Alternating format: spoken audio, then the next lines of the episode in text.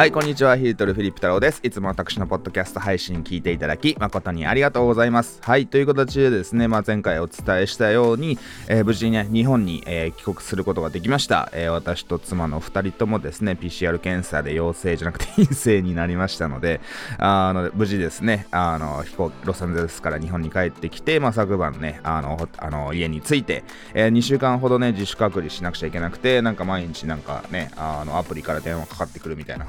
話でね、なんか位置情報とかもね、あの、登録したので、まあ、ちょっとね、そのね、もちろん、あの、外には、まあ、その散歩したりとか、買い物をね、あの、したりはしますけれども、なんか電車乗ってどっかに遊びに行くとかですね、仕事でどっか行くってことは、えー、ありませんので、ね、あの、まあ、ちょっとおとなしく、えっ、ー、とですね、家で引き続き仕事したいなっていうふうに、えー、思います。という形でね、ちょっと改めて、ポッドキャスト配信ね、日本から、はい、あの、再開していきたいと思うんですけれども、え今回の、え放送の中ではですね、まあ、このコロナ禍で、ね、まあ、コロナ禍、まあ、完全にはまだね、収束はね、もちろんしていないし、今後 収束するっていうね、ものがあるのかどうかわかんないですけれども、えー、まあコロナ禍で、えー、海外、まあ特に今回アメリカに行ってみて、そこでね、まあどのような、気づきを得たのか、まあ行ってよかったのか悪かったのかっていうところをね、えー、率直な感想をね、今回お伝えしたいなっていうふうに思います。えー、なので私のようにですね、ちょっと海外に行ったりして、まあ自由に仕事をしたいよと、ね、まあそのね、まあビジネスでもプライベートでもいいんですけども、えー、そういう意味でちょっとね、あの、このようにどこからでも仕事がしてるような、あの、できるようなね、環境に興味が、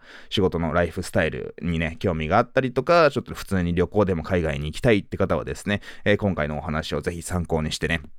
あの、聞いてもらえればな、というふうに思います。で、まずですね、まあ今回ね、あの、コロナ禍で 海外に行ってみて、まあもちろんね、両方ね、やっぱその行って良かったことと、まあ悪かったところっていうのはね、えー、両方あると思います。まあ先にね、悪かったところから言うと、まあ本当にね、あの、手続きが煩雑ですし、まあそのお金もかかりますよね。まあそのコロナ系のね、まあ PCR 検査費用だけで、あの、まあ二人で行ったので当然ね、二人分かかりますし、まあもしね、ご家族でお子さんとかがいらっしゃる方とかなんかスタッフさんもう連れて行くって方はまあいらっしゃらないと思いますけれども、まあ人数が増えればその分ね、人数の分だけお金かかるわけですよ。まあ2人でもね、あの、全部で、あの、10万円以上合計かかりましたので、まあ別に10万円がそんな高い価格ではないですけれども、ね、まあちょっとしたですね、そういったコストがやっぱりね、えー、かかりますし、ね、そのね、あの PCR 検査場に行く、まあアメリカだと Uber ですので、えー、ね、ちょっとすぐ近くにあるよってことは多分ないと思いますので、えー、そういった交通費とかね、いろんなコストも考えると、時間と手間をね、考えると結構なコストだよなっていうとこですよね。えー、っていう形で、まあそういったね、コストがかかるのと、当然私が今回経験したように、そのね、帰れないっていうね、あの、ケースがあるわけですよ。ね、あの、PCR 検査、ね、あの、上、まあ、今回最後に受けたところでも、なんか日本に帰るんだよっていう形で、その、まあ、日本向けのね、あの、陰性証明書のフォーマットをこちらで印刷して持っていって、、ね、あの、それに記入してもらう必要があるわけですね。まあ、その日系のクリニックとかなら何も言わずに全部やってくれると思うんですけれども、その、まあ、日系のクリニックも限られてますんで、まあ、空港の近くとか、ね、ロサンゼルスの空港の近くのクリニックとかに行くと、えー、ね、自分でなんか印刷してフォーマット持ってって、ね、陰性ですよっていうね、あの、ものを受けたら、あのね、報告を受けたらもう一回クリニックにね、あの、まあ、2回行きましたので、あの、行って、まあ、その日本向けのフォーマット、えー、にしてもらうと。ね、確かね、あの、なんだっけ、not あの、ポジティブだったかな、その not, detected みたいなね、あの、そういった書き方を最初はされてるんですけれども、それだと確か日本だとダメだった気がするので、ちゃんとネガティブ陰性ですよっていうね、えー、そういった書き方の証明書をもらわなくちゃいけないみたいな話ですので、えー、そこら辺ね、ちょっと、まあ、もし海外行く方は参考にしてください。えー、という形で、ね、まあ、そこら辺がやっぱりですね、一番なんかめんどくさかった。まあ、実際行ってみて、まあ、僕も何事もね、あの、無駄な経験は人生にないと思ってますので、まあ、良い経験がね、できたなと、ね、あの、いうふうに思っているので何も後悔はないんですけれども、まあ、そのあたりが一番めんどくさかったところですね。まあ、なのでね、やっぱその、こういった、そのなんかね、あの、PCR 検査陽性、ね、PCR 検査しないといけなくて、えー、陽性だと飛行機乗れませんよっていうね、やっぱその制限がある限りは、やっぱ海外に行くとね、あの、まあ、向こうで何をするか次第ですけれども、やっぱ僕は仕事も兼ねてですね、そのイベントに参加してっていうね、やっぱ人が多く集まるところにやっぱ行くのが、まあちょっとね、今回の目的だったわけですので、まあそういうことはですね、そういった場合はどうしてもリスクがあるので、ももしね、こういったね、あの、規制が変わらないのであれば、やっぱりその来年もね、ちょっと行くのは厳しいのかなと。ね、まあちょっと同じ、まあ今回は良かったですけど、まあ同じなんていうのが経験はしたくないよなっていうね、えー、ところがあります。まあなのでね、こういったイベントとかも、まあね、あの、リアルイベントも復活してますけれども、まあそうね、ハイブリッドで、まあ後で録画見れますよとかですね、生中継もしますよみたいなね、えー、そういった参加方法のオプションなんかもね、あの、イベント系だとやっぱありますので、そのやっぱリスクをね、あの、少なくするためには、やっぱその海外からね、わざわざ行くっていう場合は、そのね、あの、録画を見る、生中継を見るっていうね、そのネット上で完結する方がね、やっぱりそのコスト的にもすごく下がりますし、あのね、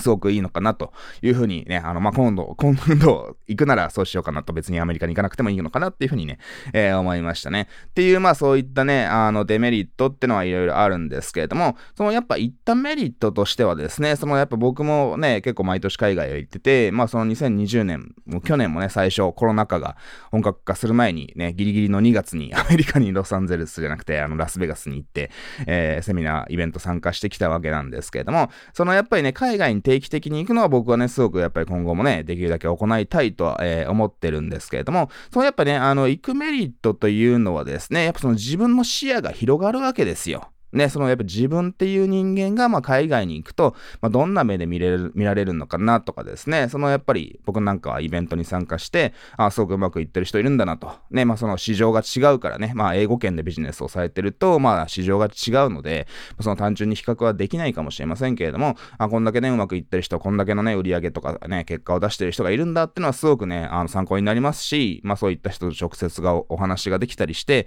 えーね、刺激を受けられるっていうのはですね、そのぱり自分がなんかもっとこうなりたいな、みたいなね、えー、そういったなんていうのかな、直接人と出会ったり、生でね、話を聞いたりすることによって、すごく自分のイメージが明確になったり、えー、するわけですよ。ね、その人って何か明確にイメージができたことはね、あの、必ず僕は実現すると思ってます。ね、僕もやっぱりね、この5、6年ぐらい海外のイベントに毎年参加して、あ、俺もこんなことやりたいなと。ね、別にイベントをやりたいって話ではないんですけども、えー、こんなね、たくさんのお客さんをね、しっかり集めて、ね、お客さんとコミュニケーションして、まあ自分もね、自分のファンをしっかり作りたいなと、ね、昔僕も思ったわけなんですけども、まあそれがね、本当にありがたいことにね、今実現できていて、まあ毎日たくさんのお客様にね、あの、囲まれて、毎日ね、質問をしたり、あの、一緒に仕事をさせていただいて、ね、お役に立てることができて、まあ、本当に良かったと思ってますし、まあ、そのおかげでですね、僕のビジネスもね、特にこの、とあのコロナ、まあ、この数年そうですけれども、特にこの1、2年はですね、あの、以前よりも売り上げが本当にありがたいことに上がっていますので、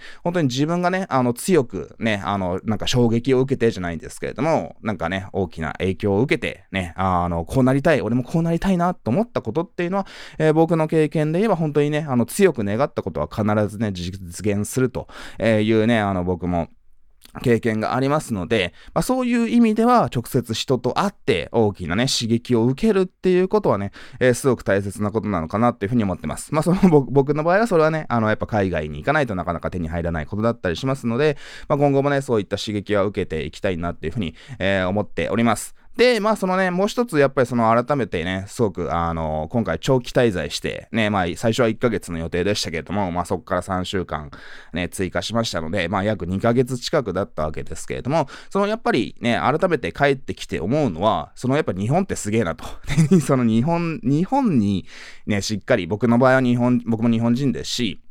まあ日本人のね、あの経営者の方を対象にね、あの商売をさせていただいてますので、まあそういう意味ではね、あの改めて日本にしっかり拠点を持って日本でビジネスをやっていく、日本に腰を据えてね、ビジネスをやっていくのが、まあ僕の場合はね、あのなんだかんだベストなね、あの最適解かなとね、あのいうふうに思いました。まあそのね、いろいろもっと海外に移住したいとか、ね、僕も一応海外からでもどこからでもね、今回仕事も普通にできましたし、ね、どこからでも仕事はできるんですけれども、その自分が本当にね、どうしたいかっていうのを改めて考えさせられた時にですね、そのやっぱり日本でね、あのね、ビジネスをする上で、やっぱ日本でに住むっていうことがですね、僕は非常に大切かなというふうに思いました。えー、それはね、ど、あの、どういった理由かというと、まあ、なんだかんだね、その日本を相手にしているわけですから、まあ、できるだけね、時差が少ない、同じ時間帯で仕事ができるっていうのはですね、すごく大切なことかなというふうに思います。アメリカだとね、結構ね、地球の反対側まで行かないですけれども、まあ、結構その時差が全然違うわけですので、まあ、その日本向けにがっつり仕事をしてると、結構アメリカの、でもね、深夜逆転したりして、結構なんか精神的にもね、少しなんかよろしくないなと、なんかリズムがね、めちゃくちゃになってしまったりしますので、まあ、その自分が商売をしているね、あのね、お客様が住んでいる、えー、ところと、できるだけね、まあ同じ時間帯のね、えー、国にいるっていうのがね、あの僕はね、あの、すごく大切かなというふうに思いました。まあそういった意味ではね、アジアとかに移住してね、あの、仕事をされてる方も多いと思いますので、まあそういう意味ではアジア圏に行った方がね、まあいいのかなっていうふうに、えー、思いますよね。で、あと、まあなんだかんだ、そのね、コストがやっぱりそのめちゃくちゃ安いわけですよ、日本は。ね、アメリカはね、あの、やっぱり良くも悪くも経済成長してるので、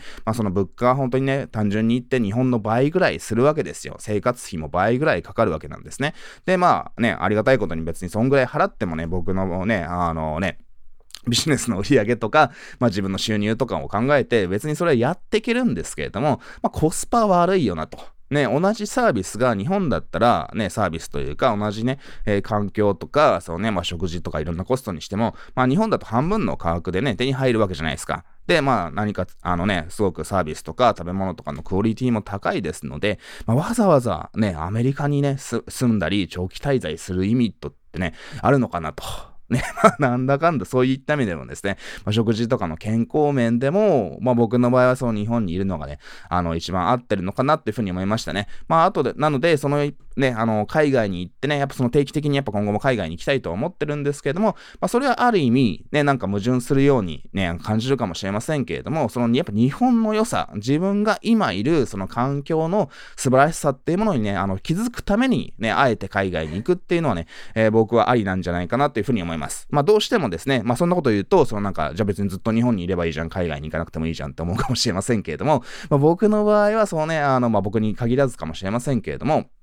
やっぱり同じね、環境にいると、まあ、それに慣れてしまって、まあ、そのありがたみがなくなってしまったりするわけですよ。そういう意味で、まあ、別に長期滞在しなくてもいいので、別に1週間とかね、短い期間でもいいので、まあ、ちょっとね、普段とは違う環境に行くと、そのやっぱりね、新しいアイデアがね、湧いたりとかですね、まあ、その日本の素晴らしさにも気づきますし、まあ、海外のね、日本よりもいいところね、あっていうのに気づいたりして、じゃあそれをね、日本をもっと良くするために、そういった海外のね、考え方とかね、他の、あの、外国人の方の考え方を取り入れようみたいな形で、そのやっぱそのすごく視野が広がるわけですよ。ね、まあ僕がね、あのこうやってビジネスでうまくいってる、えー、一つの理由として、まあ僕もね、そのやっぱり、まあ親がね、あの、父親がドイツ人なわけですけれども、まあ僕なんかはね、すごくやっぱ自分の人生のすごくいい糧となった経験と、いい経験になったのが、その大学を卒業してからですね、ちょっとドイツに1年ほど留学をしていたわけですよ。まあ留学といってもそんなかっこいいものじゃなくて、一応ね、あのドイツの父親のね、あの実家に少しね、居候をさせてもらって、まあそのなんか失業保険とかをもらって申請してですね、まあ、ちょっとお金もらったりとか、まあちょっとプータロー的なことをしながらですね、まあその現地の語学学校に行って、みたいな形でですね、まあ、そんななんかちゃんとなんかね、学問をしたとか勉強したとかかっこいいものではないんですけども、まあ、そういったちょっとね、若い時期に、あの、いろんなね、あの、世界の人々の考え方を知れたわけです。まあ、そこで一番良かったのが、まあ、そういった意味ではなんか変な憧れはなくなったんですけども、まあ、別に海外に行ってもね、何か変わんないし、ね、僕がね、まだ22歳だった、えー、当時はですね、なんかね、あの、海外に行けばなんか面白いことが起こって、ね、なんかね、素晴らしい人生の道が開けるんじゃないかみたいなね、えー、そういったなんか、ね、あの、憧れを、変なね、あの、存在しない憧れを持っていたんですけども、まあ実際に行ってみても何も変わらないわけですよ。自分がね、よく海外に行きたいですみたいな、ね、若者とかいますけれども、まあその日本で結果出せないやつが海外行って結果出せ、出せる、出すことができるかっていうと、まあ基本は難しいですよ。ね、まあもちろん日本が合わなくて海外に行ってうまくいく場合もありますけれども、でもそれはめちゃくちゃね、日本にいるよりかは、そのやっぱりこれまで生まれ育ってきた、そのね、環境とかね、その当たり前の常識とかが身についていない新しい環境に飛び込むっていうことは、ね、別にね、旅行者として、もしくは誰かに養ってもらってってね、あの主婦みたいな形でですね、まあ現地の人と結婚してっていう場合だったら別にね、まだイージーモードかもしれませんけれども、まあ自分で、そのね、あの現地のね、習慣とか言葉とかを身につけて、その自分でお金を稼いでいくってことはもう死ぬほど大変なわけです。まあなので日本人の方でね、海外に行ってですね、普通にね、仕事をされてるっていう方は本当にすごいなと思って、えー、僕も尊敬をしているわけなんですけれども、まあ、そのね、やっぱその海外に行って、なんかうまくいくかっていうと非常に大変なわけです。で、そのやっぱり海外に行っても、なんていうのかな、あの、そういう意味ではね、フラットな意味で、まあ、その、どこの国も一緒だなと。ね、どこの国に行っても、まあ、都会はね、都会でみんなね、割となんか、あの、偏見が少なかったりとか、新しい考え方に寛容だったりするけど、そうね、あの、僕が行ったドイツとかでも、ね、都会はみんな英語喋れて、ね、みんないろんな人がいるので、ね、別に僕もすごく暮らしやすかったというかね、あの、一時期、ベルリンとかに行ってね、ちょっと、あの、滞在してましたけど、まあ、ベルリンとかね、あの、そういった都会はいいんだけれども、その僕の親父の実家とか、まあ、そのフランクフルトのね、その近くなので、まあ、そんなね、別に田舎でもないんですけれども、まあ、そう、ちょっとちょい田舎、ね、めちゃくちゃど田舎ではないんですけど、ちょい田舎ぐらいのところだと、やっぱりすごくね、あの、偏見までいかないですけれども、すごく結構皆さん保守的だったりして、まあ、都会で生まれ育ってきた僕にとってはね、すごく暮らしにくかったっていうのがありますし、ね、まあ、その、どこの、どこもね、その、やっぱりその、なんていうのかな、人の考えってのは基本的に一緒なんだなと。ね、あの、田舎ってのはみんな保守的だし、閉鎖的だし、ね、あの、都会に行けばみんなね、あの、そこは結構、みんなというかね、革新的な、その新しい考えとか、新しい人に、えー、出会うこと、新しいね、言語とかを学ぶことにオープンな人が多かったりしてっていう形でですね、まあ、世界どこに行ってもね、それは変わらないので、まあ、そういう意味ではね、別にね、海外に行ったから何か素晴らしいことが起こるわけでもないし、そのね、あの、でもやっぱそのね、あの、日本にいてもやっぱそのできることがあるなっていうのをね、僕は改めて感じましたので、まあ、日本に帰って、きて、ね、あの、この今の仕事をね、始めるね、あの、仕事につながるキャリアにね、あの、出会ってですね、まあ今につながる、えー、わ、つながったわけですよ。っていう形でですね、まあ僕もいろいろ海外に行ってですね、まあそのね、すごく行くことですごく自分の視野を広がって、まあその自分はね、なんか下手に海外行こうとかね、あのそういった迷うことなく、その今やってることをね、その海外の情報を手に入れる、あの取り入れて自分のビジネスに活かしていくんだけれども、まあでも改めて、改めてというかその自分のビジネスのね、土台っていうのはね、日本に作ろうというね、えー、そういった腰を据えてですね、事業を行うっていうね、えー、考えがまとまりましたので、まあ海外に行ったことでそれがね、明確になったので、えー、そういう意味ではですね、海外に行ったメリットがあるわけです。で、まあ今後もですね、まあ改めて、まあ日本向けにビジネスをね、していくっていうのがね、私のビジネスのね、仕事の仕方の土台ですので、えー、それを今後もね、あの変えていくわけではありません。で、そういう意味では、やっぱそのね、土台、土台と言いますか、その拠点はですね、まあ僕はなんだかんだ東京でね、あの、まあ生まれはね、あの母親の実家が北海道なんで札幌で生まれたんですけれども、まあその生まれ育ちは、あの育ったのはずっとね、あの東京ですので、まあなんだかんだね、東京もね、すごく便利ですし、ね、あの、まあ、日本の中では物価は高い方かもしれません。家賃も高い方かもしれませんけれども、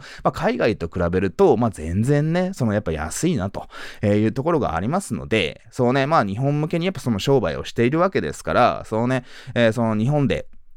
しっかり税金を納めて、まあ、コスパ、コスパの良いね、日本でね、あの、しっかり仕事をしていこうというね、えー、そういった決意をね、改めてしましたというところで、えー、ございます。はい。でね、そのやっぱり、まあ、もう一個ね、あの、改めて今回海外行ったりしてよかったのは、まあ、なんだかんだね、あの、自分のね、積み慣れた仕事場っていうのがね、今、あの、一番ね、あの、集中力が高まるなというふうに思いました。ね、あの、なんだかんだやっぱその、ちゃんとね、腰を据えて仕事をするっていうのは、そのやっぱ同じ空間、自分の慣れた環境で仕事をするっていうことをしないと、なんかネットが繋がらないとかですね、そのなんかね、あの、そういった環境を整えるのに時間かかったりしますんで、そのやっぱホテルとかで仕事をするのもね、あの、気分転換にはなるわけなんですけども、まあそんな大した仕事はできないですよ。ね、別にあなたの仕事がその海外行ってね、ちょっと動画撮ったりして、ね、それをね、SNS にアップしたり、ちょっとライブ配信したりとか、そういったね、なんかね、あの、その場その場で単発でできる仕事なら別にいいんですけれども、まあしっかりね、あの腰を据えて仕事をするっていうのは、そのやっぱ自分が慣れた環境じゃないとね、なかなか質がいい仕事はできないのかなっていうふうに思いましたので、まあ僕もね、いろいろやりましたけれども、まあそうね、あのね、